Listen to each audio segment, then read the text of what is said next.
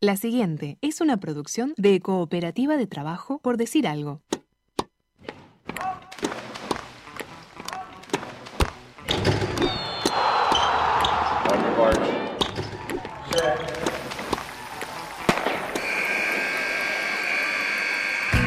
Hay deportes. Y en Por Decir Algo queremos hablar de todos. O de los que podamos desde este momento y hasta las 15. Por Decir Algo. Temporada 7. Temporada 7.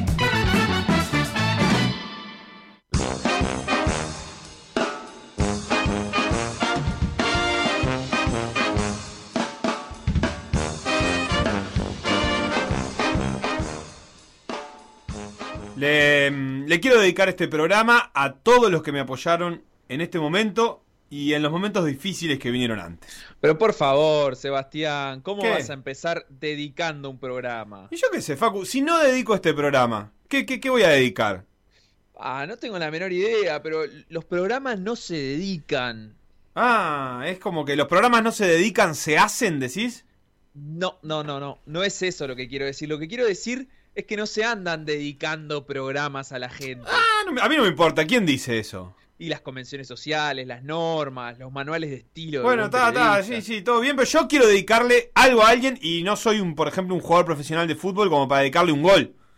Está bien, pero no se pueden dedicar programas. Podés ganar un premio y dedicarlo. ¡Ah! esa me gustó. El premio Nobel, por ejemplo. ¿Qué? puede ser. La verdad que te veo medio lejos del Nobel, ¿eh? Capaz que pensaría en algo que nos quede un poquito más cerca. Está bien, algo como más bajando la expectativa, por ejemplo, un Pulitzer. Bueno, bueno, bueno, bueno. Puede ser. Capaz que hay un escaloncito menos también, ¿eh? Sí, eh, ¿decís que un globo de oro? ¿Vos actuás? La vida es actuación. Ah, pero no, no- no te dan el globo de oro por actuar en la vida, te, te lo dan por actuar en películas. Eh, entonces no... eh, ¿Un Grammy?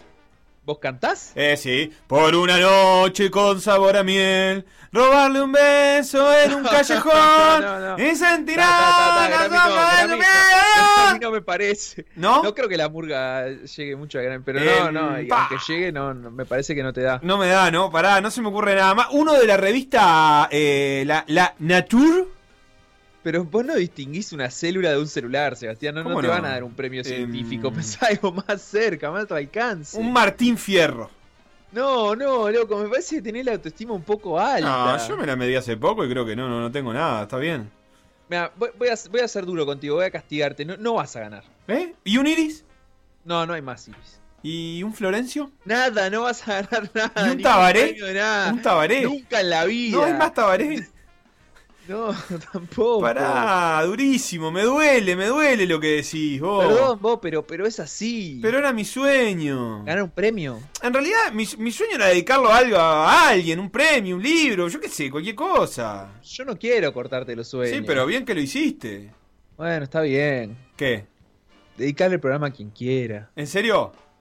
Sí, dale, sacate la gana. Vamos, bueno, entonces yo empiezo la edición 820 de Por Decir Algo y le dedico este programa a mis compañeros de la escuela y a todos los que me conocen. Por decir algo, en vivo, hasta las 15, en M24. Bienvenidos a este, por decir algo muy especial, de día martes, si no me equivoco, martes primero de junio. Y antes de, antes que nada, me veo en la obligación de decir que está confirmado el clásico de los octavos de final de la Copa Sudamericana, Nacional Peñarol. La ida, Peñarol Nacional la vuelta, se acaba de hacer el sorteo, la Conmebol lo transmitió por eh, Facebook y se confirmó que Nacional y Peñarol se van a jugar un lugar en los cuartos de final de la Copa Sudamericana en un duelo de ida y vuelta allá cuando termine la Copa América. Esa es la noticia del día, Facu, ¿cómo estás? Todo tranquilo. Estabas viendo recién la transmisión, pero recién, recién, mientras hablabas, mientras decías esto. ¿Tenés la tele prendida mirando, por Vos ejemplo... no lo encontré en la tele. ESPN? No lo en encontré. ESPN está. Ah, no lo encontré, lo tengo en Facebook Res- y por lo tanto no lo vi. Recién había como un corto audiovisual eh, con imágenes del Estadio Centenario y llenando de mística al Estadio Centenario, porque claro, va a ser la sede además de las finales de estos dos torneos, de la Libertadores y de la Sudamericana. Entonces ya la Conmebol prendió todo el aparato y, prepararon para el sorteo eh, una presentación a todo trapo del Estadio Centenario. Claro, sí, es cierto, no, no, no, no, no, no lo había registrado, este, así que no, no lo vi, lo voy a mirar después. Eh, dentro de las cosas que decís, vamos a hablar de esto en un rato igual, pero el Estadio Centenario sede de las finales, en principio, me imagino que no de los duelos entre Nacional y Peñarol.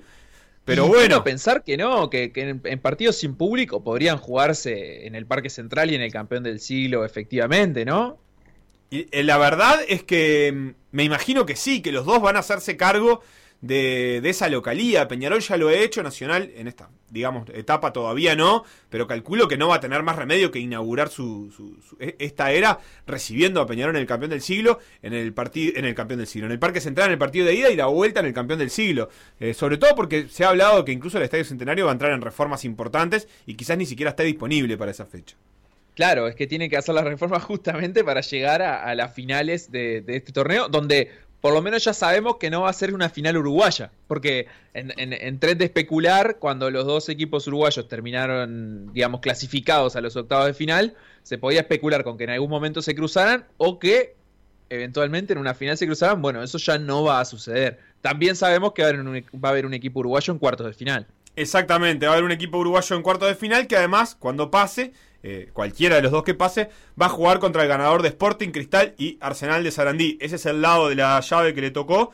Este, más adelante, de ese mismo lado, están eh, los equipos brasileños, está la América de Cali. Después repasamos el resto del sorteo, pero. Qué, qué precoz que fue todo. O sea la verdad es que yo eh, me senté a mirar el sorteo y no duró nada. O sea, el resto de los equipos ya ni los vi, lo estoy mirando ahora cuáles son los cruces.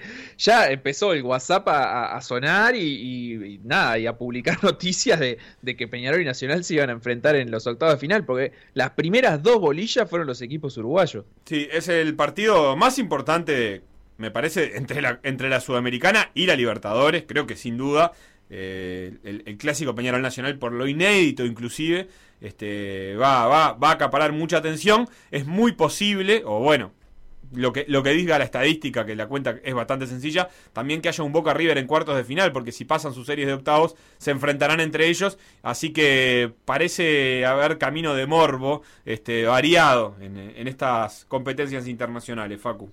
Sí, sí, sí, la verdad que sí. Este, y, bueno, nada, eh, a mí me, sorprendió eso, me sorprendió la, velocidad con la, que, con la que se dio el sorteo. Después repasábamos eh, con el Felo eh, a través de. haciendo producción por WhatsApp, ¿verdad? Estos tiempos de teletrabajo, que el último clásico continental entre Peñarol y Nacional fue en el 99 por la Copa Mercosur. Pero claro, a mí cuando me dijeron eso fui derecho a buscar la Copa Mercosur del año 99. Y lo que me encontré es que no, fue nada parecido a esto, en el sentido que se enfrentaron en una fase de grupos, eh, que creo que tiene grandes diferencias con respecto a lo que va a pasar ahora. En esa fase de grupo estaban Peñarol Nacional, Vasco da Gama y Cerro Porteño. Eh, terminó clasificando Peñarol en ese grupo después de empatar el clásico de ida 0 a 0 y de ganar el último partido, el clásico de vuelta 2 a 1. Gracias a eso, Peñarol superó a Nacional en la tabla de posiciones, pasó a los cuartos de final. Era como esta sudamericana, en realidad no, era... Eh, pasaba el primero y los mejores segundos. Eh, a, cuartos de final Nacional no quedó entre esos mejores segundos. Exactamente. Bueno, después nos metemos un poco más entonces, Facu, si te parece, en los sorteos y repasamos este completo el calendario de Copa Sudamericana y Copa Libertadores, vale la pena recordar esto, que primero tendremos parate de eliminatorias y de Copa América, no para el torneo local, pero sí obviamente la competencia internacional, obviamente también sujeto a lo que suceda en la Copa América, que por más confirmada que la quiera dar la Conmebol en Brasil, este, hay movimientos de todo tipo. También vamos a estar hablando de eso más adelante, eh, porque incluso los jugadores, eh, Agüero llegó a Argentina, por ejemplo, diciendo, eh, si Brasil no está bien, yo no creo que la Copa América se vaya a jugar. Este, Godín estuvo hablando también, vamos a tener la palabra de él, fue distinto. Si todo va por los carriles normales, después de los parates reanudaría la competencia internacional con este clásico entonces entre Peñarol y Nacional. Sí, este, es la, la fecha, este, las repasos de la semana del 13 al 15 de julio es la ida y del 20 al 22 de julio la vuelta.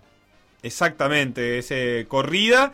Este, y bueno, eh, nada, la verdad que para el fútbol uruguayo es un partido este, de, máximo cartel. Me acuerdo cuando nos reíamos un poco de la, final, de la mega final del universo. Eh, y bueno, y acá estamos ante un octavo final de Sudamericana que yo creo que se va a vivir de una manera muy similar este, a, cómo se vivió aquello, por lo menos a nivel local. Yo me la imagino así. No, la verdad es que eh, intentemos no imaginárnoslo así, ¿no? Porque el final de aquello fue, fue bochornoso. El final de aquello fue bochornoso, me había olvidado, pero, pero fue así. Este, bueno, Facu, le dedicamos el programa ya. Yo ya le dediqué el programa a mi compañero de escuela, todo lo que. ¿Le querés dedicar el programa a alguien vos? Sí, a Peñarol y a Nacional, dos equipos tan grandes, eh, los más grandes del universo que se van a enfrentar en octavo de final de la Sudamericana. Yo aprovecho para preguntarte, em, ¿qué, cosas te gustaría poder.? Ahora estaba pensando que eh, el futbolista profesional tiene derecho a dedicar goles, por ejemplo, algo que el, futbolista amateur no tiene, viste que queda muy raro.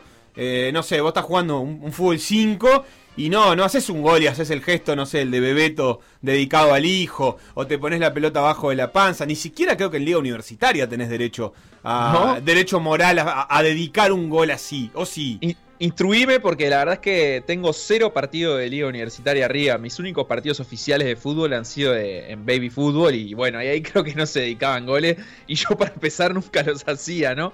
Eh, pero no, creo que no. No, no se puede dedicar. El fútbol amateur creo que yo no recuerdo haber visto a nadie dedicar un gol.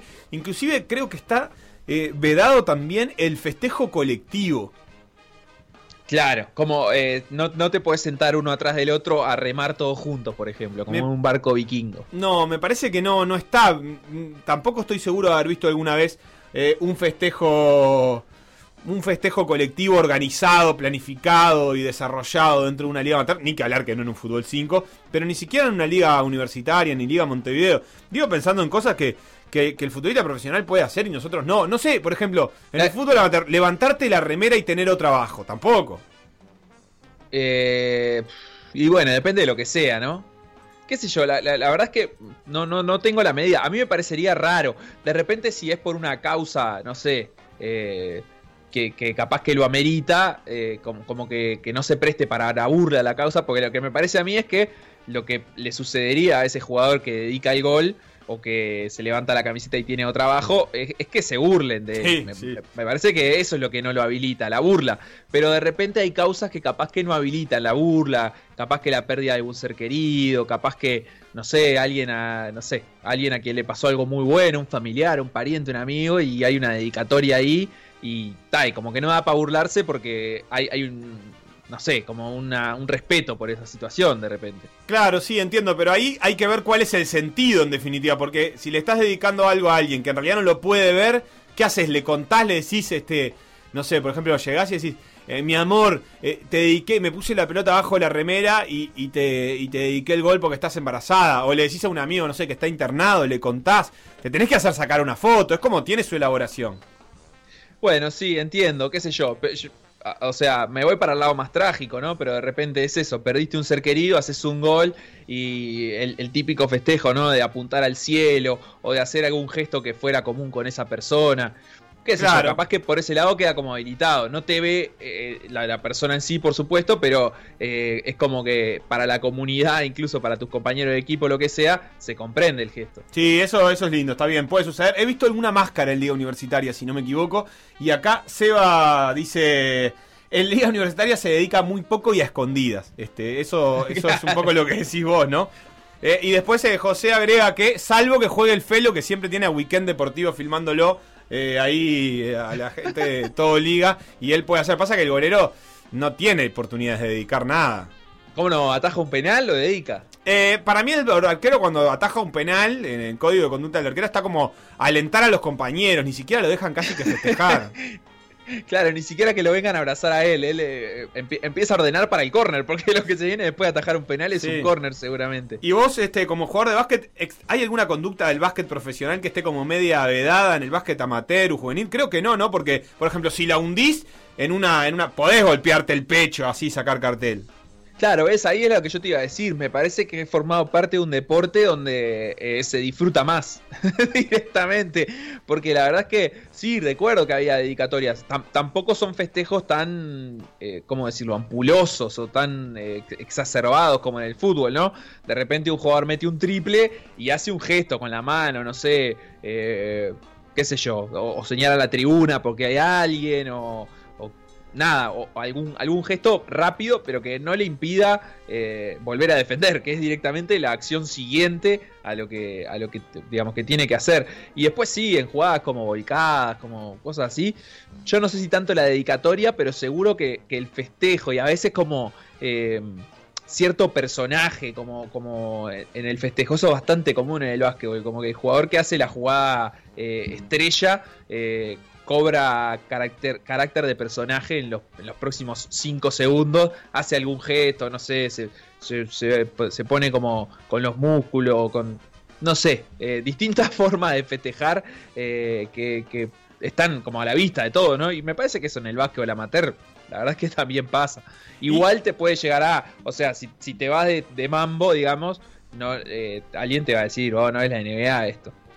Capaz que lo que puede haber, mirá, a ver, esta me imaginé del básquet. El que calienta eh, con auriculares, que en el básquet profesional se da mucho en el, en el, estadounidense, en el americano que calienta auriculares, eso si lo haces en juveniles te armas el bolsito y te vas a tu casa para mí. Bueno, sí, puede ser, ¿no? Sí, sí, sí, sí, sí, ahí estoy de acuerdo, estoy de acuerdo. O sea, o se puede calentar, hay, hay, hay jugadores juveniles que calientan escuchando música, no. La verdad es que no los he visto. Y ahora está bastante más de moda el tema de los auriculares inalámbricos. Como que pasaría a ser una, posibilidad. Pero no, no, eso no es nada común. ¿Sabes que podría estar bueno que calienten con todos con auriculares inalámbricos, pero que escuchen todos lo mismo? Qué lindo, eso me encantaría, ¿eh? eso es una gran cosa, como se dice, colectiva. Una playlist incluso puede ser con el con una arenga, ¿viste? Tipo. También se le puede pedir, eh, no, te digo a nivel amateur, pero viste que en la liga uruguaya ya hay parlantes en las canchas. Que suene la playlist del equipo eh, en el calentamiento, pedirle al, sonidista y decirle, oh, nosotros tenemos esta lista de canciones y queremos calentar con esto. Qué lindo, qué lindo. Y ellos ambientan la previa para todo el público presente en los tiempos en los que pueda haber público. Perfecto, acá pasó la previa del programa de hoy y nos metemos directamente con el primer bloque que hay mucha noticia para ir repasando. Instagram. Por decir algo web. Twitter. Por decir algo web. Facebook. Por decir algo. WhatsApp. 098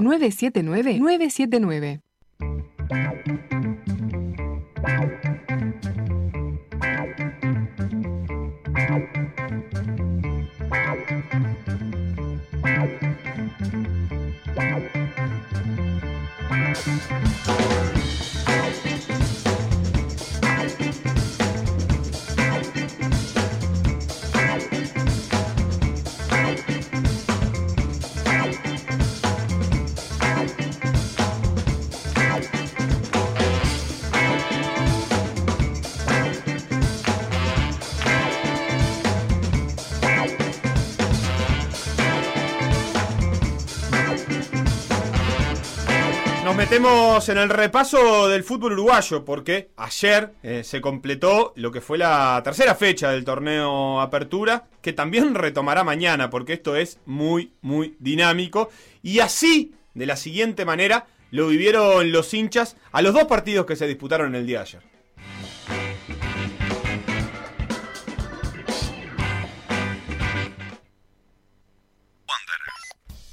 Hoy más que nunca tenemos que ganar. Artistas Wander. Jugamos en una cancha fútbol 5, o sea que la pelotita contra el piso tiene que ir.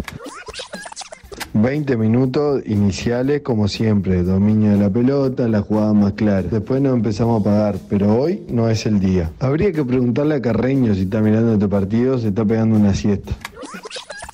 Ganamos, ganamos, carajo, visitante. Fuimos superiores todo el partido, vamos. Modificó tres veces el sistema, pensamos que no, y en la última pelota del el último minuto, 1 a 0. Vamos, vamos, Juan. Fuimos muy superiores y la verdad que terminamos avivando Giles, porque casi nos clava Urreta Vizcaya con tiro libre. Se lesiona con todos los cuadros, menos con nosotros. No lo puedo creer. Y es increíble que tengan el monopolio del fútbol y la transmisión sea una mierda. La verdad, cero replay, cero imagen de atrás del arco, nada, un desastre.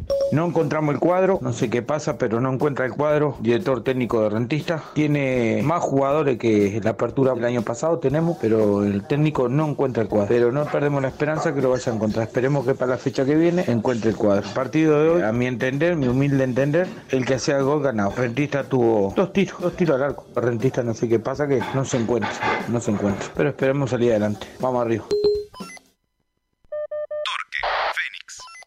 Cerrando la fecha 3 contra el equipo de JR, lindo partido, siempre propone lindos partidos Juan Ramón, ¿verdad? Partido de ida y vuelta, muchas opciones de gol, así que esperemos un partido muy abierto, con mucha llegada y muchos goles y bueno, ojalá que sean todos para el Torque, ¿verdad? Vamos arriba, vamos al Torque hoy. Muy buenas tardes compañeros audiencia de PDA, aquí estamos intentando mandar un audio para explicarle de que juega Feni ante el City Torque, que juega Nachito de titular, bueno, Lolo va de suplente, tres COVID, Casanova por Mejía que fue citado, felicitaciones Manota, último partido de Rusito, se va a extrañar pila, pila, la verdad, no sé qué va a hacer Tinta Brava, capaz que él se, se pone los botines y juega él de enganche como lo hacía él. Parece joda, 17 minutos del primer tiempo, penal para Torque, bien cobrado. Patea el argentino del prete al medio y lo ataja el golero. No entra, no quiere llegar al primero del campeonato, no quiere llegar, no hay con qué, no hay con qué.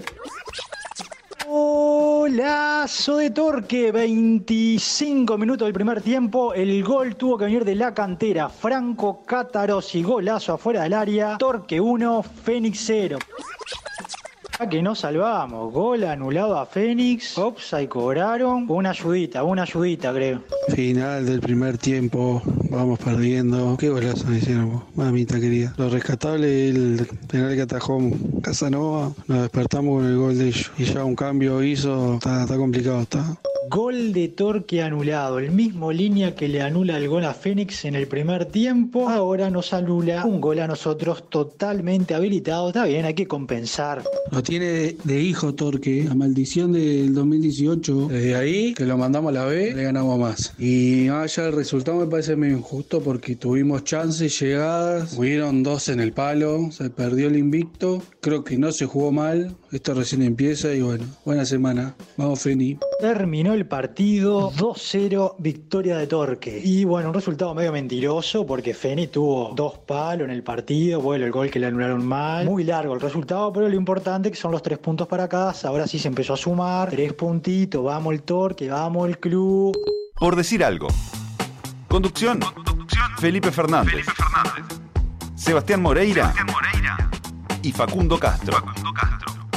Producción y edición. Conrado Hornos. Todos los deportes. En Por decir algo. Pasaba el resumen de la fecha en la voz de los hinchas de los partidos que se disputaron ayer. Eh, Wanders le ganó 1 a 0 a Rentistas con ese gol de Renzo López. Y Torque le ganó 2 a 0 a Fénix con goles de Catarozzi y de Lucas Rodríguez. Catarozzi, como diría Santiago Díaz, nada de Catarozzi ni nada. Catarozzi. Eh, para conseguir su primera victoria, el conjunto de Torque, que había empezado con el pie izquierdo, eh, si es que eso significa algo malo, y yo siendo zurdo no debería estar avalando ese tipo de comentarios, pero ganó Torque, le costó hacer el primer gol, lo decía el hincha, eh, pero se llevó su primera victoria y quedó con tres puntos. Eh, la tabla de posiciones tiene algunos asteriscos todavía, porque como todos ustedes sabrán, nos queda por ponernos al día. Eh, eso va a ser mañana cuando a las 6 de la tarde Peñarol eh, reciba a Plaza Colonia y Nacional haga lo propio con Cerro Largo a las 8 y media, ambos partidos con transmisión de Por Decir Fútbol, con la previa desde las 5 de la tarde. La tabla de posiciones decía, tiene a Wanderers ahora como único líder, que trepa hasta los 7 puntos. Liverpool, Nacional, Plaza y Sudamérica tienen 6, sabiendo que Nacional y Plaza tienen un partido menos y por lo tanto los dos pueden llegar al puntaje ideal y pueden ser líderes. Si empatan alcanzarán a Wander también en el liderazgo de la tabla. Peñarol, Fénix, Cerrito y River tienen cuatro puntos. También Peñarol puede ser líder si gana, puede alcanzar a Wanderers. Y después vienen City Torque, Cerro Largo, Rentistas con 3, Deportivo Maldonado 2, Progreso 2, Villa Española 1 y Boston River 0. Facu, ¿te tengo por ahí? Tenés por acá, me tenés por acá, me tenés por acá. ¿Te parece que es tiempo ya de empezar a repasar la tabla del descenso? Es algo que estaba pensando el otro día. Ah, y la verdad es que sí. Yo si fuera un equipo que está eh, peleando el descenso o que arrancó con ese objetivo, quiero bicharla, por lo menos una vez por fecha. Claro, porque a mí es un descenso que me resulta bastante atractivo, eh, porque la verdad es que no tengo muy claro quiénes son los que lo van a pelear. Entiendo quiénes son los que lo están peleando ahora, pero eh, no sé quién se va a terminar sumando. Eh, la cuestión es que, por ejemplo, Sudamérica, nada, es... Arrancó bien. Claro, ganó dos de sus tres partidos y eso implica que tiene un promedio irreal, un promedio de dos que lo pone, digamos, como el líder de la tabla del descenso. Eso va a ir cambiando conforme obviamente pasen los partidos. Eh, en el fondo está Villa Española, que también recién tiene un, un, punto en tres partidos jugados. Pero de los del año pasado, que me parece lo más interesante, está Progreso y Boston River con 40. Y ahí ya tenés el primer salto grande, porque Deportivo Maldonado tiene 48. Son 8 puntos por encima de Boston River y Progreso, que la empieza remando de bastante abajo. Y Rentistas tiene 50. Esos son los Sí, cuatro yo- últimos. Yo como hincha de Boston River y de Progreso, de los dos equipos que soy, eh, eh, soy de esos que quiere ver la tabla del descenso toda la fecha. Porque la verdad es que está bien, es largo el campeonato. Este campeonato igual no es tan largo como las ediciones anteriores, pensando que faltan los partidos del intermedio. Y eh, 8 puntos a descontar es bastante, es bastante. Sobre todo porque nada, estás en un entrevero ahí eh, con, con otros equipos que también pueden dar sorpresa. Digo, esto que, está pasando con, con Sudamérica, por ejemplo, o con Cerrito, que por ahora no están peleando, pero capaz que después quedan en la pelea. Pero después tenés que pelearte, si sos hincha de progreso, por ejemplo, con Boston River y alcanzar a Deportivo Maldonado. No, hay un entrevero grande para esta altura del campeonato todavía. Sí, y como quien no quiere la cosa, se fueron tres fechas ya. Este, así que esos ocho puntos son ocho puntos en un campeonato menos tres fechas.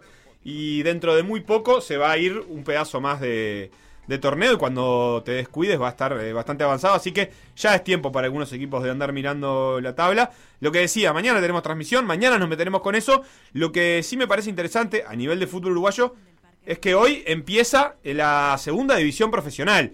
eh, con partidos eh, varios que se extienden desde hoy hasta el jueves. Eh, hoy, por ejemplo, juega Villa Teresa contra Juventud a las 17.15, Albion con Cerro a las 19.30, Racing Uruguay de Montevideo a las 21.45, tardísimo, todos en el Charrúa. La fecha sigue mañana con el debut de uno de las grandes eh, animadores de esta segunda división profesional, porque juega Danubio contra Central Español a las 12 y cuarto del mediodía, y el jueves a las 12 y cuarto será Atenas Rampla y a las 14.30 Defensor Sporting Rocha. Todo eso como antesala de que el jueves juega Uruguay. ¿Tenés este clima de que juega Uruguay, Facu?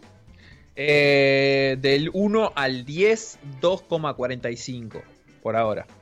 Poquito. Y sí, la verdad es que y, y mu- mucho más, eh, digo, para, para empezar a generar un clima de que juega Uruguay, hoy por ejemplo era un día clave.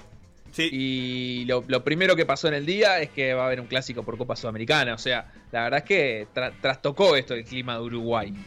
Exactamente. Bien, Facu, si te parece, hasta acá, este primer panorama de fútbol internacional y local. Después nos metemos, después de la pausa, con algo más de lo que está sucediendo con la Copa América, con la palabra de Godín, con los sorteos de Copa Sudamericana y de Copa Libertadores. Sí me gustaría decir, antes de que nos vayamos a la pausa, que está jugando Pablo Cuevas en Roland Garros. Ya actualizaremos totalmente el resultado a medida que vaya avanzando el partido, pero sí lo que podemos decir es que ganó el primer set. Vamos, Pablo. Pablo Cuevas 6 contra Lucas Puil, que 6 a 3 el primer set. 6, no sé, cualquier, de cualquier forma le iba a decir. Ganó el primer set 6 a 3 Pablo Cuevas. Eh, ya se está jugando el segundo, es en la cancha 11 eh, por la primera ronda de Roland Garros. Este partido se va a estar jugando en este ratito, así que iremos actualizando.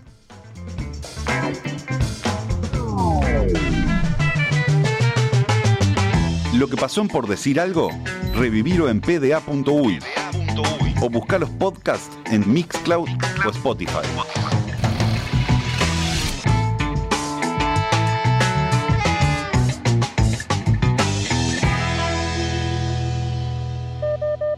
Por decir algo. En una fresca tarde de invierno, momento duro.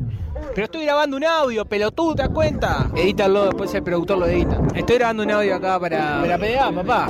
Otra idea estúpida del equipo de por decir algo. PDA Radio.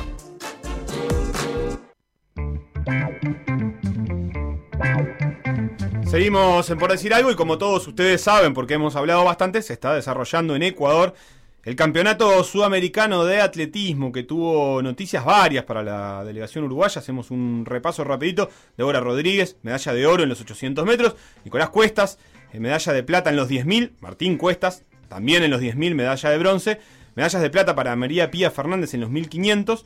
Emiliano Laza en salto largo también medalla de plata y dos medallas de bronce más. La de Santiago Catrofe en 1500 metros y la de Andrés Silva en 400 metros vallas. Y para hablar de esto ya estamos en línea con Andrés Silva que está en Ecuador y que tiene eh, la gentileza de atendernos un ratito. ¿Cómo andás Andrés? Hola, ¿cómo están todos por ahí? ¿Andan bien? Bien, todo bien. No tan bien como vos igual. Bueno, bueno, la verdad que nosotros estamos, este, estamos muy contentos. Eh, yo estoy muy contento de, haber logrado una presea más para Uruguay en un campeonato sudamericano. Este, bueno, todos sabemos y no está de, no está de más decir la situación este, que estamos viviendo frente a la falta de competencias, con todo esto de pandemia, con las preparaciones un poco eh, reinventadas este, en este periodo de tiempo de casi dos años, este, en un ciclo olímpico en el cual es totalmente atípico y para algunos este, ha sido muy difícil llegar a, cualquier clasificación. Y se nos cruza por delante el campeonato sudamericano aquí en Guayaquil y bueno, tenemos este, la gratitud de poder lograr la medalla de bronce y obviamente con, con una muy buena marca para, para estar dentro de, de, lo que tiene que ver el ranking de clasificación a, a los Juegos Olímpicos. Claro, Andrés. Si bien nos... Dale, dale, adelante. Sí, decime. No, te iba a preguntar porque en realidad en tu caso, este, vos venías de un nacional, de un campeonato nacional del año pasado que no había sido bueno y, y, tuviste una gran recuperación. Estás haciendo tu mejor marca en un par de años en una cita tan importante. Eh, ¿Esperabas este resultado? ¿Tuviste una preparación pensando específicamente eh, en esta instancia? Mira, yo eh, son 23 años de, de entrenamiento, ¿verdad? Yo arranqué a los 12 años hoy tengo 35, son varios años, creo que es una de las, de las medallas más importantes en todos los sudamericanos, este, primero por la edad física y por los años de entrenamiento, este, teniendo en cuenta que hoy hay un montón de, de, generaciones nuevas y atletas nuevos que vienen con un potencial enorme y, y bueno, y nosotros estamos también este, en, la, en, la lucha con ellos, al mismo tiempo que ellos quieren medallas, nosotros queremos resultados también. Si bien nosotros no veníamos pensando en una medalla, veníamos pensando en hacer un buen papel desde el punto de vista de los resultados anteriores en los nacionales, como vos decís, no habían sido tan buenos como esperábamos, pero también eh, hay, hay, cosas que han cambiado para nosotros en Uruguay, o sea, yo soy uno de los atletas este, que hoy no dispongo ni de becas ni de sponsor, entonces, este, eh, como todo deportista, como toda, a lo largo de los años, después de tener una carrera deportiva y una carrera profesional, este, estoy en lo laboral y con ese aspecto laboral no dedicado un 100% a esto, se, se, hace bastante difícil, por, por, no solamente por el entrenamiento que tiene que ser mucha calidad, sino que también el tiempo de recuperación que uno necesita para una sesión de entrenamiento y prepararse al 100% para un sudamericano es totalmente diferente. Entonces, en mi caso, sinceramente, tuve que hacer un parate de un mes, eh, haciendo ajustes en lo académico, eh, con la universidad, con, con, con, lo que tiene que ver lo laboral, para poder llegar lo más descansado posible el sudamericano y tener la posibilidad de tener un buen rendimiento.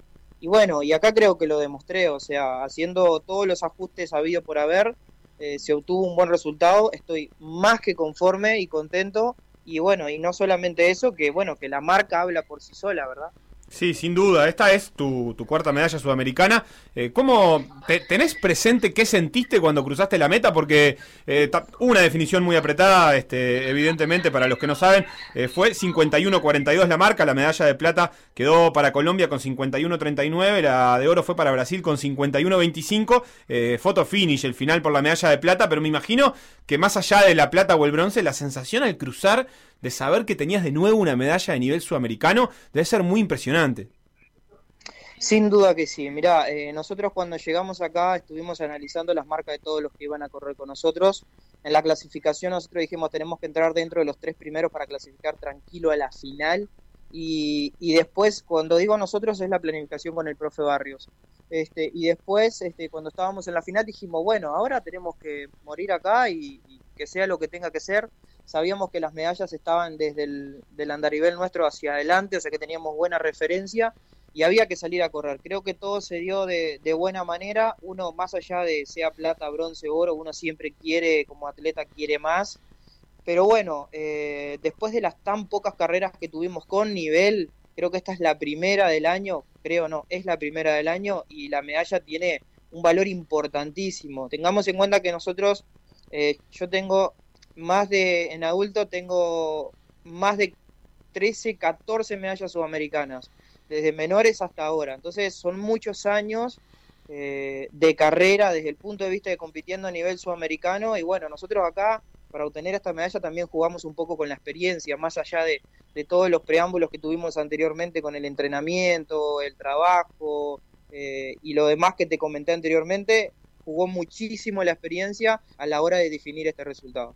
¿Cómo es eso? A ver, para los que no somos este, competidores eh, atletismo, ¿qué, lugar cobra la, la, experiencia durante la carrera? ¿Cómo se traduce eso? A, a, a medir los momentos de atacar? ¿Cómo, cómo fue? Nosotros hacemos un análisis previo a la competencia eh, de los resultados de los deportistas que han venido a competir contra nosotros en las series y las finales. Eh, cuando llegamos acá miramos las mejores marcas del año y vimos que habían deportistas que no habían puesto sus mejores marcas del año para llegar, para entrar a las series. Cuando uno compite, después de muchos años, entrena la visión, o se entrena el ojo y puedes lograr ver a tus rivales cómo corren, de qué manera, técnicamente, más rápido, más elástico, más lento, más pesado, etcétera, etcétera. Entonces eso ya te crea una idea y un pantallazo de cómo los vas a encontrar en la final. Casi siempre todo atleta cuando es solamente clasificación se guarda un poquito y deja para la final para no cansarse a un 100%, ¿verdad? Entonces, cuando nosotros corremos la serie, lo que hacemos es autoanalizarnos, y en específico yo analizo a todos mis rivales, y dijimos, bueno, cuando salieron las series, perdón, cuando se, eh, se salió la final, tipo los andariveles para cada uno, dijimos, bueno, las medallas por rendimiento y por marcas anteriores que han venido compitiendo, este atleta compitió tantas veces, este compitió tantas veces y este tanto. Y dijimos, las medallas van a estar acá, acá y acá. Entonces nosotros si queremos ir a buscar una medalla tenemos que pensar en los que están delante de nosotros. Entonces, nada, al tener esa referencia y ese análisis previo, uno ya va con, con, con, números en la cabeza y es hacer lo mismo que habíamos hecho en la serie, pero un poquito más rápido. Y eso nos permitió no solamente estar sobre más cerca de la medalla de oro, este, y ahí, bueno, hey, se va a definir de la última valla a la meta. Y eso fue lo que hicimos. Las medallas se definieron de la última valla a la meta. Y nada, era cuestión de, de calcular eso y mantenerse ahí en la, en la, en la punta y, bueno, y así se obtuvo la medalla. Y en esa recta final, después de la última valla, está el video, si lo busca la gente en Facebook, en, o en Twitter o en redes sociales, eh, lo, lo, pueden encontrar porque fue transmisión de la Confederación Atlética de Ecuador. Este, ¿A quién venías relojeando? ¿A Mina, el colombiano? ¿A Sepúlveda, el chileno? ¿Cómo venías viendo ahí ese, ese final? No, en realidad yo venía tomando de referencia eh, el tempo que hay entre el, los dos que estaban adelante mío, que era el de Brasil, Majau y Mina, el de Colombia. Entonces cada vez que yo veía que ellos atacaban, yo me intentaba anticipar al ataque, o sea, me acelero un poquito más para atacar casi simultáneo, casi simultáneo. Y si ustedes miran bien, cuando atacamos la última valla con Mina con el de Colombia, él ataca unas milésimas de segundos antes que yo. Hay una foto donde se nota que él está sobre la valla bajando la pierna y yo estoy sobre la valla un poquito más atrás de él bajando la pierna. O sea, él cayó milésimas antes que yo y nada, después es todo repechaje, así como cae él y caigo yo, todos caemos y aceleramos hasta la meta y bueno, está, y le tocó por nada quedarse con la medalla de plata. Pero, pero, bueno, uno viene calculando los tiempos que hay entre valle y valle, porque no solamente vas calculando la velocidad y la distancia de tu rival, sino que también no te podés olvidar que la valla está de, enfrente a ti, tenés que calcular la distancia a la valla, la pierna que te va a dar, el rival que tenés al lado, una visión periférica totalmente amplia, y así vas teniendo, como quien dices, entre comillas, el control. Excelente, muy gráfica la explicación de, la, de los 400 metros valla, Andrés. Eh, vos este, sos uno de los atletas uruguayos que ha estado en más Juegos Olímpicos. Este, son cuatro junto con Foglia y con Winans. Eh, estás en carrera para el quinto, estás fuera de puestos de clasificación. Eh, son 40, si no me equivoco, los que van a ir en los 400 metros vallas. ¿Te lo pones como objetivo o el objetivo es el proceso y lo que surja después se verá? Sí, yo, mirá, eh, pueden pasar muchas cosas, así como pasamos de correr en 54 y 53 a correr en 51, puede pasar cualquier cosa de acá a un mes. Nosotros estamos hoy sanos, que eso es lo más importante, y, eso nos permite volver y seguir entrenando de cara a lo que viene. Tenemos dos competencias más o tres que se están por definir, dos en Brasil y una en Chile, eh, y bueno, eso dependerá de, del calendario de Brasil primero que se organice, de la Confederación Sudamericana que, que dé el ok para que se puedan hacer ese torneo y y apoyar la, la iniciativa de tanto de Chile como de Brasil, que sabemos que están hoy sumamente complejos y más en, en la situación pandémica. Y bueno, y después todos los protocolos que hay que hacer, ¿verdad? Hoy no es tan práctico viajar a otro país como antes con carta abierta. Eh, yo antes de venir acá me hice tres hisopados. A, a, a, el, antes de irnos ayer nos hicimos otro hisopado más, o sea, te, tengo cuatro hisopados en menos de siete días. Y, y, bueno, y eso son cosas que uno tiene que afrontar hoy y sinceramente la, la, previa al resultado de cualquier análisis en este caso de que, que te puedas quedar afuera de, un, de, una competencia, no está nada bueno. Entonces, hay un montón de factores también que influyen a la hora de físicamente y mentalmente que son externos y nosotros nos tenemos que adaptar a eso. Con respecto a la clasificación, sí, no estamos cerca hoy, pero estamos en carrera. Entonces hay que sumar la mayor cantidad de competencias con calendarios de, de línea A y línea B, que son los que dan más puntos, como los Grand Prix, por ejemplo, que son A y B, este, y ahí esos tienen que, que bueno, que a, buscar no solamente la marca para una clasificación directa, sino que buscar los primeros puestos para poder tener la mayor cantidad de puntos y después poder promediar frente a otros deportistas que también están compitiendo en otras partes del mundo y están compitiendo muy bien.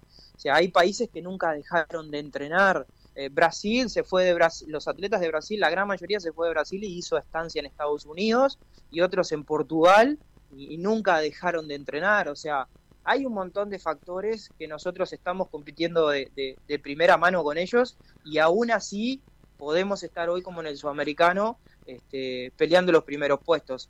Nada, yo creo que es cuestión de, seguir adelante, trabajar lo más claro y sencillo posible, como nosotros hemos venido haciendo durante más de 23 años, estar sanos para que el momento que sea que haya que definir un resultado eh, podamos hacerlo de la mejor manera, no quedarse con nada, o sea, entregar todo como siempre y después que sea lo que tenga que ser.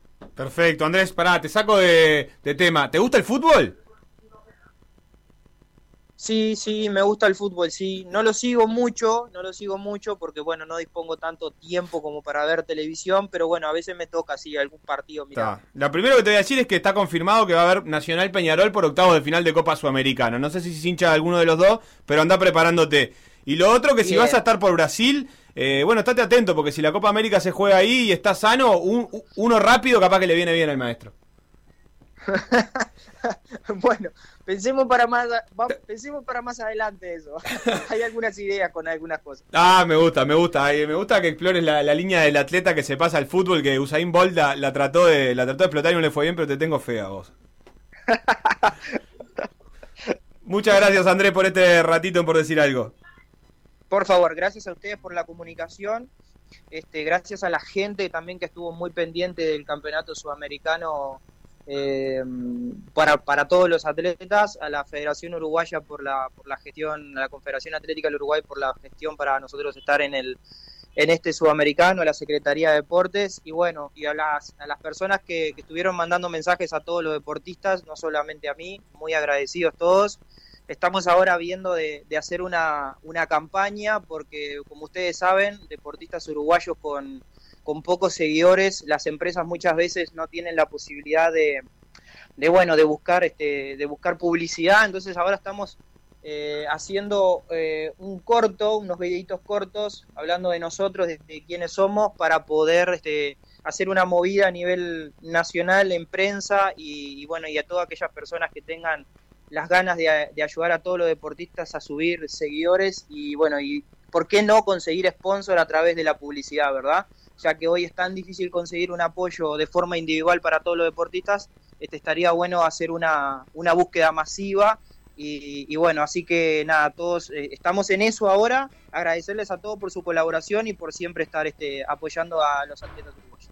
Bien, muchas gracias. Andrés Silva pasaba directamente desde Ecuador, sigue entrenando, acaba de terminar... Eh el sudamericano de atletismo. Ponemos un poco de música a este, por decir algo de Marte. Suena una banda que yo pensé que eh, ya había quedado atrás en el tiempo, pero sigue existiendo. Se llama Marea y este tema se llama Gindama.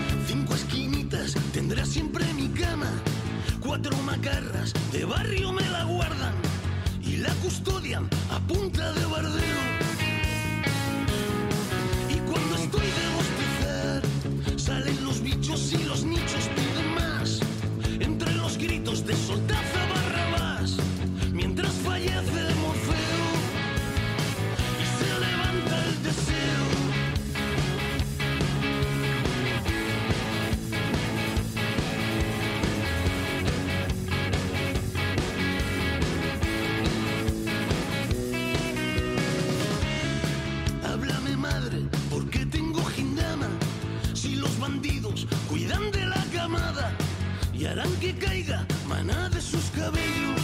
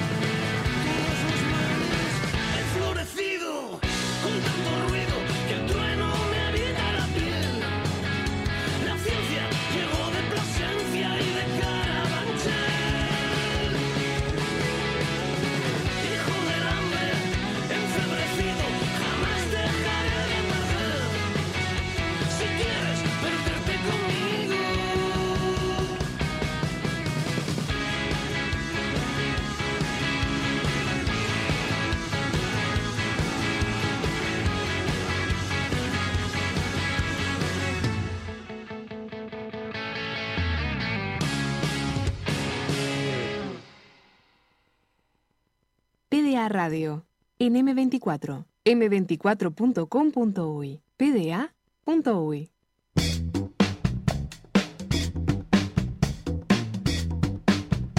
Sonaba Marea eh, para mí y para Sabrosa, que dice gracias por pasar Marea, gracias. Así que sonaba esta banda española. Y ahora que vamos a meternos definitivamente en los sorteos de Copa Sudamericana y Copa Libertadores, voy a recibir a Felipe Fernández, que está del otro lado de que del, del cable de teléfono, ¿no? ¿De qué? De nada, del otro lado de nada, pero está del otro lado. Bienvenido, Felo. No está, no está. Está durmiendo, está durmiendo todo el día No, durmiendo. ahora Felipe. estoy, ahora estoy, ahora Ah, estoy. Felipe, me Había asustás. el micrófono para escuchar a, a Andrés Malcho.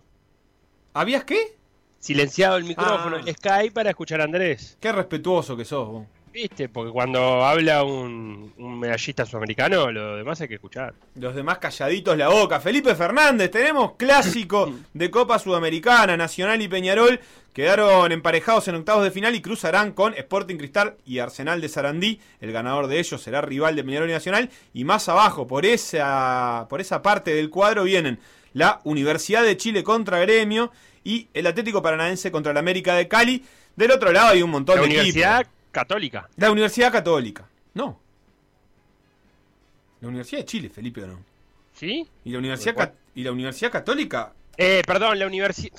Liga Universitaria, quise La decir. Liga Universitaria, perdón, tenés razón, cualquier cosa Eso, dije. eso, eso, eso. Este, Ah, la me Universidad, vos sabés que me mezclé ahí con la, con la Universidad Católica que la di por descartada y como estoy mirando los escudos en vez de los Claro, nombres. no, Liga Universitaria Gremio, ese es Eso, cruce. Liga Universitaria Gremio. Gracias por corregirme, Felipe. Este, bueno, Peñarol Nacional, Felo. Sí, eh, qué momento. Eh, clásico a jugarse después de la Copa América. Eh, que eso ya es un, un dato. Todavía cae. Lo que me interesa saber es si cae en, el, en, el, en este semestre o en el otro, por, pensando en, el- en que el mercado europeo pueda mover un poquito algún plantel, ¿no? Eh, Peñarol y Nacional.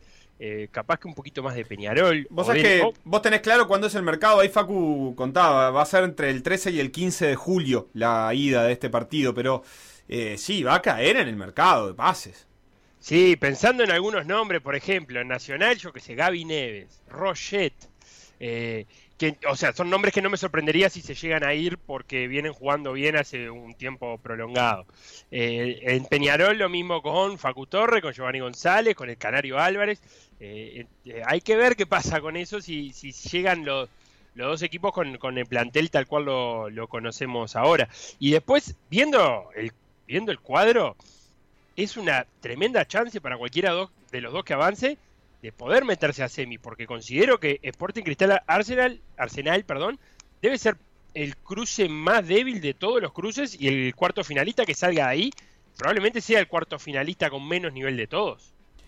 Eh, el, el cuarto final, o sea, entre, entre, el, eh, entre, Arsenal y Sporting Cristal. Y bueno, la verdad es que sí. La verdad es que sí, Felipe, sí, sí, sin duda. La verdad es que tampoco da para, para sacar muchas conclusiones ahora porque puede cambiar mucha cosa en el medio, pero sí, no- no, ninguno de los dos es, es un candidato, evidentemente. Recién en semis aparecería uno este más pesado, pensando en Gremio, Liga de Quito, Atlético Paranaense, América de Cali, son todos todos equipos pesados. Y el otro lado del cuadro también tiene bastante cosa porque quedó emparejado con Independiente y Santos, Libertad y Junior, Rosario Central y Táchira, y Bragantino e Independiente del Valle. Lo que te iba a decir, Felo, del mercado de pases, que lo que me imagino es ver, a ver, estas decisiones en definitiva las toma más la directiva que el cuerpo técnico. Me cuesta creer, este, creo, creo que va a ser el mercado de menos salida, porque no sé qué directiva va a estar dispuesto a pagar el precio de antes de un clásico, por ejemplo, mencionaste a Roget, quedarte sin tu arquero titular. O antes de. Porque no va a haber casi nada en el medio. O sin tu 9 que viene haciendo veintipico de goles en, en un puñado de partidos. ¿Quién va a pagar el precio de vender a esos jugadores? ¿Cuánto vale? Eh, eh, más allá de los millones, la economía y, el, y, lo, y de todo, perder a esos jugadores. Sí, eh, estoy de acuerdo contigo con esa apreciación, pe- pero fíjate que el, Canario Álvarez, por ejemplo, tiene una cláusula de 20 millones y yo no sé si no viene alguien. Es muy difícil igual que se pague, ¿no? Pensando en, que es un delantero que, que viene en un gran momento, pero tampoco es eh, un, delantero probado a, nivel, a un nivel un poco más más exigente como para que venga un club europeo y ponga los 20 millones arriba de la mesa. Es verdad, supongo que va a ser la dirigencia va a la dirigencia de ambos clubes van a, van a intentar conservar el plantel eh, lo más que o hacer los máximos esfuerzos posibles hasta que la economía mande, ¿no? Porque fíjate que a Peñarol se le acaba de ir eh, Terán en otras circunstancias, porque Terán estaba a préstamo y siempre era una opción que viniera otro equipo y, y hablara directamente con el club con, con el que pertenece, pero se fue un jugador importante. Eh, es interesantísimo este cruce porque me parece a mí que, que, hay si lo vemos con, lo- con los momentos de hoy, nada, yo quiero que se juegue ya, porque los dos están en un gran nivel, los dos cuadros, y, y me parece que podría salir un precioso partido de fútbol. Pero para después de la Copa América, bueno, ahí va a pasar bastante agua abajo el puente, hay que ver cómo vuelven los, los citados a la selección eh, para la Copa América. vaya quien vaya, hay que ver si Cándido va a la Copa América o no, finalmente es parte de la nómina que va a llevar Tavares o no, eh, tiene toda la pinta que sí, porque no hay, no hay muchos más arqueros, si bien había otros reservados, tiene toda la pinta que Roget va a ser uno de los tres arqueros, Eh, hay que ver eh, si Torres, Giovanni y González van a ser parte de esa selección, pensando en eh, el rendimiento que puedan tener en Copa América si llegan a tener minutos y también pensando en, algún, algún foco de COVID que pueda llegar a haber. Eh, por eso yo sería bastante precavido todavía, eh, me, bajo un poquito de esa expectativa que se crea, porque me parece que tiene que pasar un poquito más de días, tiene que terminarse la Copa América como para ver en qué momento llegan y Nacional. Si lo juegan esta semana, me parece que es un partidazo. Sí, sobre todo a mí me da la sensación de que, nada, es el partido que, eh, que no se nos puede dar de otra manera. Es decir, eh, Peñarol Nacional hace rato que no juegan un partido tan decisivo como este. Este, porque la verdad que creo que, que es irrelevante la altura del torneo en la que se juegue. Eh, creo que algo similar le ha pasado con los Boca River, aunque efectivamente se jugó uno en una final, pero cualquier cruce de estas características, por la copa que sea y en el momento que sea, tiene un valor especial que es que, trasciende la competencia. Entonces es en definitiva el partido más importante que nos puede brindar el fútbol uruguayo eh, y que nos ha brindado en bastante tiempo, más allá de que Peñarol jugó una final de la Libertadores, que, que- que- Nacional jugó semis, eso fue en, los en este siglo, digamos, eh, también Defensor lo hizo. Creo que el partido en sí trasciende la instancia, es, es es relativamente secundario que sea los octavos final de la Sudamericana. Si fueran Totalmente, los cuartos de la Seba, Sudamericana también. Fíjate que hay, que hay una generación entera que se crió sin clásicos internacionales. Eh, estamos hablando que el último se jugó en el 99, o sea, pasaron 22 años. Hay. Eh, y, los que te- y los que tenemos 30 y medios casi eh, del clásico del 99 Mercosur, ya yo no tengo recuerdo. Si googleo, capaz que alguna cosa me acuerdo, pero si me agarrás sin googlear, eh, no tengo mucho recuerdo. Y aparte era por una fase de grupo, no era tan decisivo, no era que el que perdía se quedaba fuera. Eh, me parece que es un clásico que va a marcar, porque nada hace pensar, al contrario de Boca River, que todo hace pensar que, eh, que suceda cada vez más frecuente, eh, nada hace pensar de que esto se vuelva a repetir en el corto tiempo. Sí, la, yo creo que, eh, ya que mencionas lo de Boca River, la, la- Copa Libertadores básicamente los va a cruzar bastante seguido. Si, si no los cruza, pegan el palo. En este caso, quedaron emparejados por el mismo lado de la serie. Y en, el- en la parte de arriba del cuadro, Boca va con Atlético Mineiro, River va con Argentinos Juniors. River parece amplio favorito, Boca parece eh, todo lo contrario, no te digo que amplio desfavorito, pero sí se enfrenta al mejor equipo hasta ahora de la Copa Libertadores, pero están ahí, eh, es, es una bolilla más, una bolilla menos. Yo me, me estoy dando cuenta ahora que veo la Copa Libertadores. Eh, ¿No tuvo. ¿San Pablo se va a juntar con Racing de nuevo? Sí. ¿Compartieron grupo? Sí. No hubo. Bueno, ya está la- nada hace extrañar de Conmebol, pero era.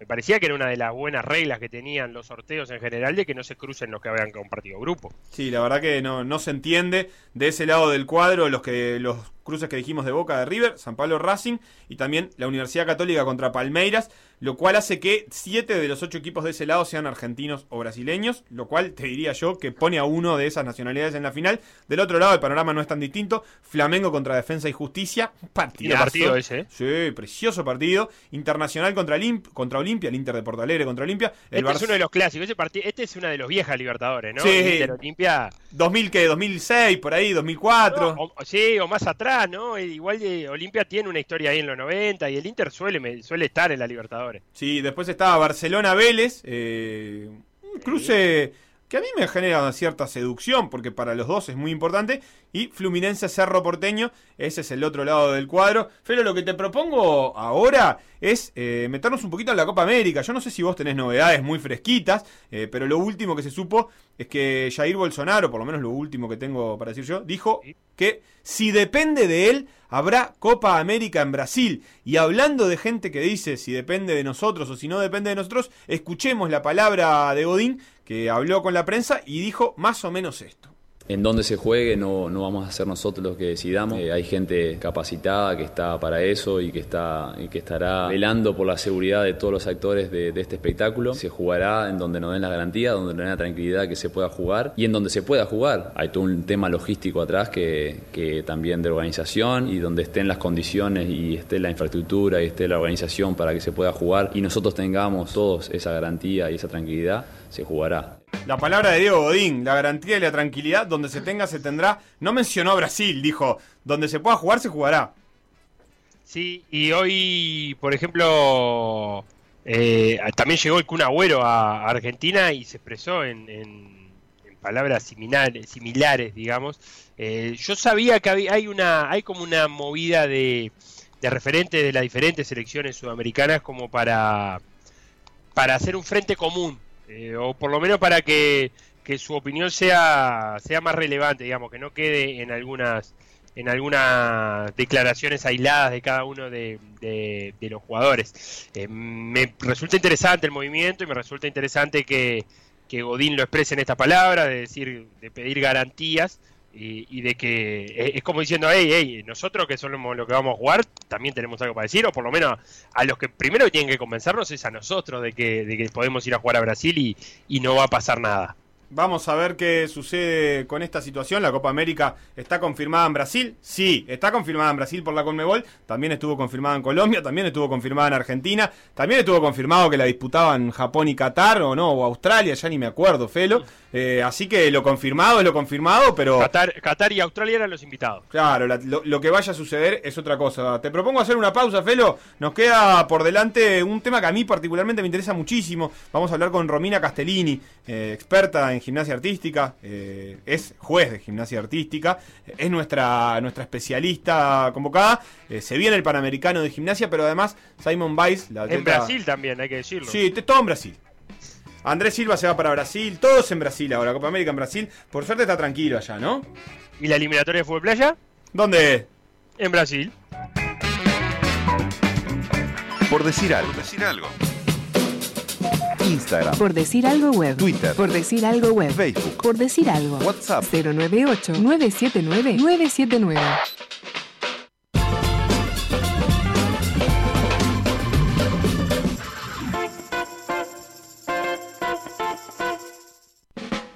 Por decir algo. PDA.uy. Seguinos en Facebook, Instagram, Twitter o Spotify. Todos los deportes en M24 97.9 FM Montevideo 102.5 FM Maldonado. PDA Radio. PDA Radio.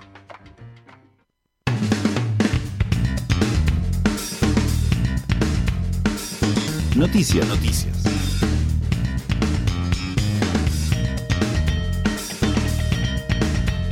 Qué cerca estuvo y cómo no pudo ser. Ariel Bear y Gonzalo Escobar, la dupla sudamericana, quedó eliminada en la primera ronda de Roland Garros. Les había tocado un cruce difícil contra los novenos preclasificados del torneo, el rumano Tecau y el alemán Kravietz. Dieron la pelea en el partido jugado a 3 sets, perdieron el primero 6-3, ganaron el segundo también 6-3, pero en el tercero perdieron en el tiebreak por 7-5, así que quedaron eliminados, pero estuvieron muy cerca. Eh, un buen partido desarrolló la dupla. Pablo Cuevas está jugando, ¿dónde? En la cancha 14 del Down Tennis de allá, que en realidad se llama Complejo Roland Garros, y ganó el segundo set también. Bien, Pablo Cuevas en primera ronda, entonces 6-3 y 6-1 a Lucas Puil. Está jugando el tercer set, van 0-0, pero ya tiene eh, el, el 15-0 en el primer game. Eh, seguiremos actualizando esto. Noticias. Noticias. Milwaukee, tranqui, pero todo el resto a laburar. Así se titula esta primera ronda de los playoffs en la NBA. Eh, Milwaukee, como ya sabemos, barrió a Miami 4 a 0, pero fuera de eso, la otra barrida que se podía dar anoche no se concretó y Filadelfia perdió como visitante frente a Washington. Justo es decirlo que la, gran estrella Joel Embiid se retiró lesionado en su rodilla derecha y solo pudo jugar 11 minutos en todo el partido. El resultado final fue 122 a 114, pero la historia sigue y será sin dudas importante lo que pase con Joel Embiid. En el otro partido de la noche, Utah quedó un pasito de avanzar, ganando su segundo juego consecutivo en Memphis por 120 a 113 y dejando la serie 3 a 1. Esta noche se juegan tres partidos y están todos divinos. Atención, a las 20:30 eh, Brooklyn recibe a Boston con la oportunidad de cerrar la serie, que está 3 a 1 a favor de Brooklyn. A las 22 horas, Denver vuelve a jugar en casa contra Portland con la serie 2 a 2 y las dos grandes estrellas, Jokic de Denver y Damian Lillard de Portland, promediando 30 puntos por juego. Y a las 23, una de las series más interesantes de estos playoffs, vuelve a Phoenix. A Phoenix. Para que los Suns reciban a los Lakers. En este cruce, atención, las lesiones marcarán gran parte del futuro, ya que las figuras de ambos equipos han sufrido, no lesiones, pero sí molestia. Chris Paul en los Suns y Anthony Davis en los Lakers. eh, así como le ha sufrido LeBron a lo largo de la temporada. Así que panorama incierto, pero emoción para los espectadores.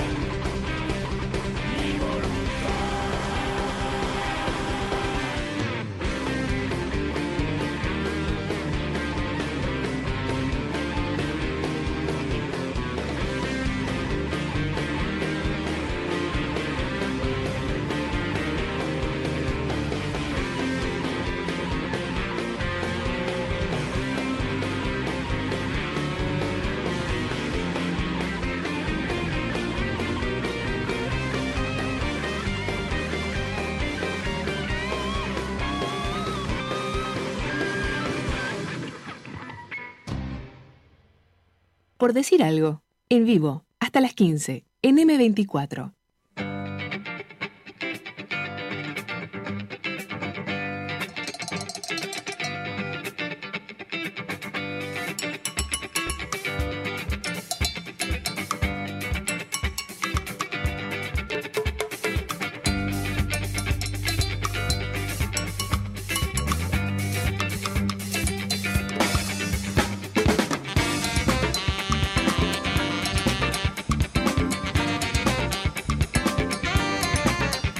Pasaba un poco más de música del otro lado, del charco grande ese que le dicen Océano Atlántico, sonaba Extremoduro, mi voluntad. Eh, y le mando un agradecimiento a todos los que están felicitando por la selección musical. La gente quiere rock and roll. Felipe Fernández no está del otro lado, pero yo se lo digo igual. Este, no quiere más esa música que elegís vos. Así que a partir de ahora instauro esta dictadura de la distorsión eh, para este ratito de M24. Y lo otro que voy a hacer a continuación es meterme a hablar de gimnasia, porque tengo del otro lado de la línea a Romina Castellini, que es nuestra especialista en gimnasia y que nos va a dar una mano para explicar un par de cositas. Bienvenida, Romina. ¿Cómo estás? ¿Todo bien? Bien, ¿y vos? Todo bien, gracias por la invitación. No, gracias a vos por estar siempre para, para ayudarnos a entender un poco de esto. Lo primero que te quería pedir, y por ahí la audiencia se ha cruzado, es que nos ayudes a entender lo que ha realizado Simon Biles. Simon Biles, para los que no saben, realizó, y voy a leerlo textual, un Yurchenko con doble mortal carpado. Eh, el primer salto, este salto nunca se había realizado por una mujer y lo hizo Biles en una competición hace unos 10 días en Estados Unidos, una competición preparatoria para los Juegos Olímpicos de Tokio. Eh, así que, Romina, ¿qué, qué, cuál es la relevancia de este salto que, que realizó Biles?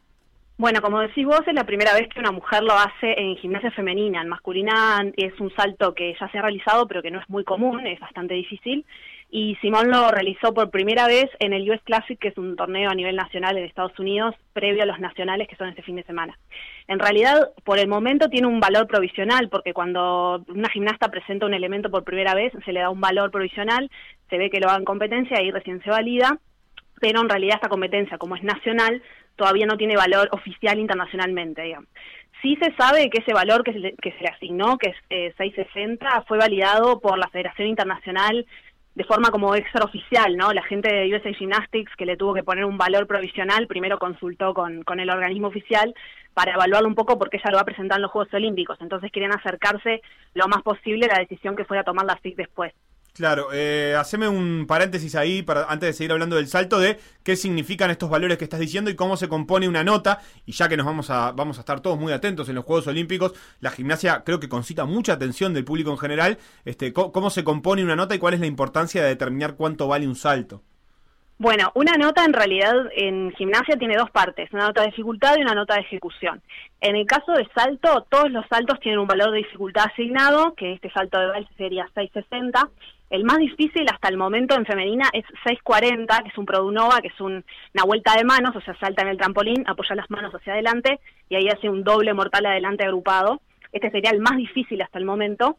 Y esa sería como la nota de partida para ella, porque la ejecución en realidad parte de 10 y ahí se le restan los errores, que vendría a ser qué también hizo el salto Simón Biles en ese caso. O sea que Entonces, si Biles lo presenta en los Juegos Olímpicos y esta nota este, efectivamente la, la valida la federación, empezará de 6.60 más eh, eh, lo que vaya del 0 al 10 que no se le quite por penalizaciones o, mala ejecución. Exacto, ella apuntaría a un 10 perfecto en ejecución y el máximo de nota que puede tener es 660 y probablemente ande cerca de un 610, 620 porque su ejecución siempre es de 940, 950 para arriba. Bien, perfecto. Este, esta, esta nota se va a, se construye, es decir, eh, no, no, no, es, definitiva, eh, pero sí es igual para todos quienes intentan realizar ese salto, por ejemplo. La dificultad del salto queda fija. Claro, en realidad hay una tabla de elementos que nosotras tenemos como juezas en el código, que vos tenés todos los valores de los saltos y además en los demás aparatos, en barras, viga y suelo, para cada elemento específico hay un valor y se suman los ocho valores más difíciles de la serie, así a, a grandes rasgos. Bien, y, y, ahora sí, el salto, ¿cuál es la dificultad para los que lo hayan visto, se lo hayan cruzado? ¿Qué es lo que hay que prestarle atención a lo que hizo Biles? Bueno, la entrada Yurchenko es una entrada que es bastante común en la gimnasia femenina, es la entrada que hace Rondat, que apoya las manos con un medio giro, digamos, en el piso, luego hace un flick desde el trampolín hacia la mesa de salto, se apoya las manos hacia atrás, y ahí hace un doble en carpa atrás. ¿tá? El mortal es como la parte del segundo vuelo. Van a haber un montón de saltos en los Juegos Olímpicos que son con entrada Yurchenko, ese rondat flick arriba de la mesa. El más común es el Yurchenko con doble pirueta, que es un doble, un mortal extendido en realidad con doble pirueta, o el Amanar, que es doble pirueta y medio giro más, que eso lo hizo Simón Amanar en 2004. Ese salto sería un salto diferente porque es un doble en carpa y Simón en realidad se salteó un paso porque el doble eh, agrupado, que sería un poco más fácil, ni siquiera existe en el código. Ella directamente fue por un doble en carpa. Eh, no es la primera vez que ella intenta o, crea un salto que, no había sido ejecutado antes. Ha, ha, habido como hasta cierta polémica alrededor de esto e incluso a veces la federación eh, trata de no fomentar algunos saltos y de no ponerles buena nota porque entiende que son riesgosos para las gimnastas. ¿Cómo se procesa esto? Bueno, en realidad eso se hace con todos los elementos. Esta no es la primera vez que hay un elemento que la gente cree que le van a dar un valor y le dan un valor un poco más bajo. En este caso en particular, la FIG oficialmente todavía no se pronunció acerca ni del valor ni de la razón por la cual sería un poco más bajo de lo que esperaban. En otros casos sí, en 2019 pasó con un elemento de esa en viga, una salida de viga, doble con doble, que se le dio un valor un poco más bajo y la FIG en realidad justificó que era para que no muchas gimnastas lo intentaran, porque Simón Biles si lo hace está todo bien, pero otras gimnastas podrían correr mucho riesgo porque es una, un elemento muy difícil. Entonces, estamos todos a la expectativa en realidad de si lo hacen los Juegos Olímpicos, cuál va a ser la nota que le van a dar, que eso más o menos está definido, pero cuál va a ser la justificación oficial que va a recibir, ¿no? Y cabe aclarar que no es la primera vez que pasa esto, ¿no? Y que se y que se desvaloriza, digamos, un, elemento, que se le da un valor que no es el esperado. Todavía no, tampoco está muy claro si si es el adecuado o no. Es una discusión abierta también. Claro, y mm, e- ella, este, mm, eh, todavía no, digamos, ella es la primera que a hacer este salto, no se espera que, que tenga alguien detrás ya practicándolo y ya tirándolo en los Juegos Olímpicos, ¿o sí? No, no, por el momento no, y de hecho no hay nadie más que lo esté entrenando en el mundo, creo yo, en este momento. Claro, eh, Biles sigue siendo la, la gran candidata para los Juegos Olímpicos, eh, me imagino. Sí, en casi todos los aparatos. En all round seguro, salto suelo, viga medallista casi seguro también. Y en barras, que sería el más flojo, igual probablemente sea finalista de todas formas, que serían las ocho mejores. Bien, una, una figura de relevancia este, increíble la de Biles, eh, que sigue empujando los límites de la gimnasia y que también ha tenido este, un, rol importante incluso en las cuestiones de en las denuncias de abuso y en cambiar algunas eh, eh, funciones y funcionamientos de la, de la, de la selección de gimnasia de Estados Unidos. Eh, es, es una figura como pocas veces vamos a, a ver, ¿no? Como contemporánea este, y que, vale la pena disfrutar y prestarle atención. Sí, la verdad que es una líder dentro y fuera de la pedana, digamos, porque ella se ha pronunciado mucho sobre los casos de abuso y ha dicho incluso que una de las motivaciones que, principales que tiene ella para seguir compitiendo es que sigan habiendo eh, gimnastas que hayan sido víctimas del caso Nazar, que es el más conocido, y víctimas de USA Gymnastics en general como federación, porque ella dijo explícitamente en una entrevista, si yo me retiro no queda nadie de la camada anterior de las que fuimos parte de, este caso compitiendo activamente y siento que se van a olvidar del caso y no lo van a resolver más. El caso en la justicia, digamos, con, con Nazar en sí se resolvió, pero lo que hay es abierto es un caso en contra de la federación e incluso del Comité Olímpico de Estados Unidos, porque hay mucho encubrimiento alrededor de este tema, hay muchas hay muchos pasos de lo que de lo que fue pasando de 2015 más o menos para adelante que todavía no está claro y ella y otras gimnastas lo que reclaman es un poco más de transparencia en, en ese proceso en particular, respuestas sobre lo que pasó y también a futuro para las generaciones que vienen. Bien, queda hecha la recomendación para, para seguirle el rastro a, Simon Biles, lo que todavía no lo han hecho. Después de Río yo creo que todo el mundo la tiene registrada, eh, pero queda ahí porque está compitiendo y porque es contemporánea a nosotros y pocas veces vamos a tener este la oportunidad de, de disfrutar en vivo a un atleta de este nivel. Lo otro, Romina, y en unos breves minutos que nos quedan, es que se viene el Panamericano de Gimnasia en Brasil, que es parece la sede de todos los deportes que vamos hablando, se terminan eh, siendo en Brasil. Contanos un poquito la importancia de esta competencia. Bueno, en el Panamericano, tanto en la rama femenina como en la masculina de artística, que va este fin de semana de viernes a domingo, hay dos plazas en juego para cada rama para Tokio. Los dos primeros all around en las clasificaciones del viernes de masculina y el sábado de femenina van a ganar un, un boleto directo a Tokio con su nombre. En el caso de que sean gimnastas individuales, como es la, la mayoría de las de femenina, son gimnastas individuales, o en el caso de equipo, el caso de Estados Unidos de masculina, que ahí conseguirían una plaza probablemente eh, para el equipo y no para, para la persona individual. Pero en masculina vamos a tener a Víctor Rostaño por Uruguay, en femenina a Cedrés, que la vamos a poder ver el sábado también. Y en femenina te puedo contar que los candidatos principales son Brasil, con Rebeca Andrada de la cabeza, que es una plaza casi asegurada.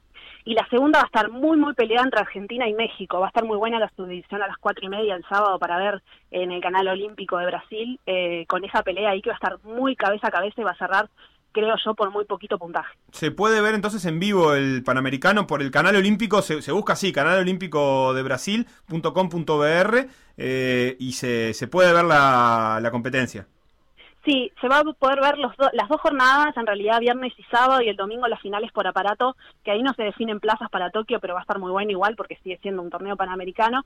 Y también va a haber una transmisión por Panam Sports, por el canal de, de los panamericanos, que la verdad no tengo muy claro todavía el agenda, pero sé que van a estar pasando algo viernes y sábado. Eh, y para los que estemos ahí pispeando, eh, ¿por quién hinchamos? ¿Hay alguna que te caiga bien, que me puedas recomendar para, para darle un poco más de pelota de todas las competidoras y competidores que hay?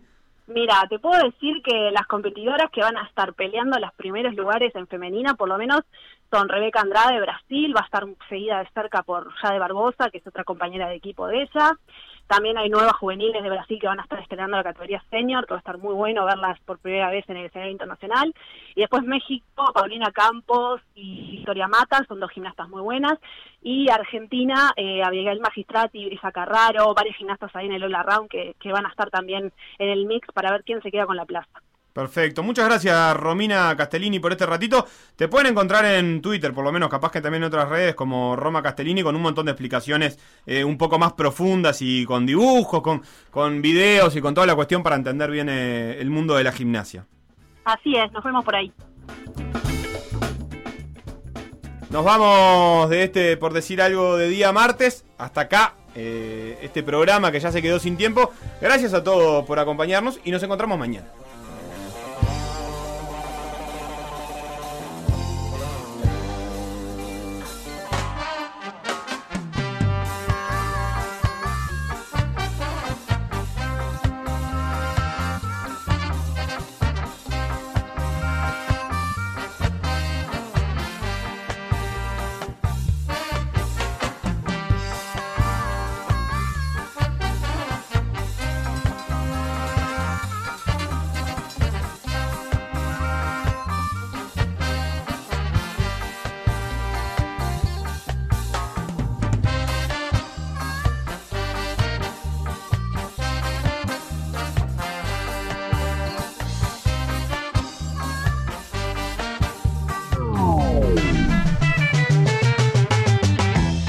Por decir algo, revivirlo en pda.uy o buscar los podcasts en Mixcloud o Spotify.